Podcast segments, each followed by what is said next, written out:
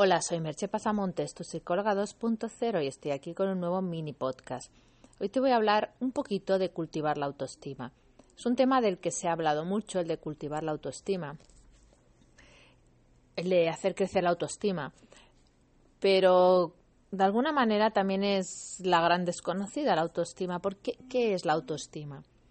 Podríamos definir autoestima como una sensación de valía de uno mismo es esa sensación de que somos personas valiosas, que valemos la pena, que merecemos las cosas, que merecemos que nos traten bien, que merecemos que nos traten con amor. Todos esos sentimientos, todas esas sensaciones tienen que ver con la autoestima. La autoestima verdadera es una autoaceptación total, profunda de uno mismo. Es una aceptación cuando las cosas nos van bien y cuando hacemos las cosas bien. Y es una aceptación cuando hacemos las cosas mal. No quiere decir que nos dé igual hacer algo mal, quiere decir que seguimos sintiéndonos personas valiosas aunque nos equivoquemos.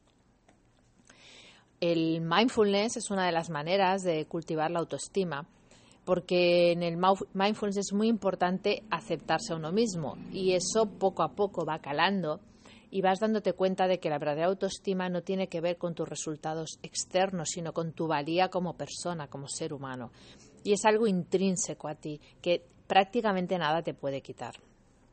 En terapia también es uno de los temas más trabajados, la autoestima, la capacidad de, por ejemplo, aceptar los elogios, porque cuando uno tiene la autoestima baja, piensa que no se merece los elogios o no se merece según qué tipo de elogios. Y eso también es algo que, que denota, pues eso, una autoestima baja, porque si me hacen un elogio y yo creo que no me lo merezco, ¿qué está pasando ahí? ¿Por qué los demás ven cualidades en mí que yo no veo? Tener una autoestima buena, sana, es importante porque va a cambiar muchísimo la manera en cómo te relacionas con los demás. Vas a evitar generar relaciones de desigualdad en la que te sientes inferior a los otros o, o relaciones de dependencia en las que necesitas de los demás para sentirte bien. Así que, bueno, mi recomendación es trabajar en la autoestima.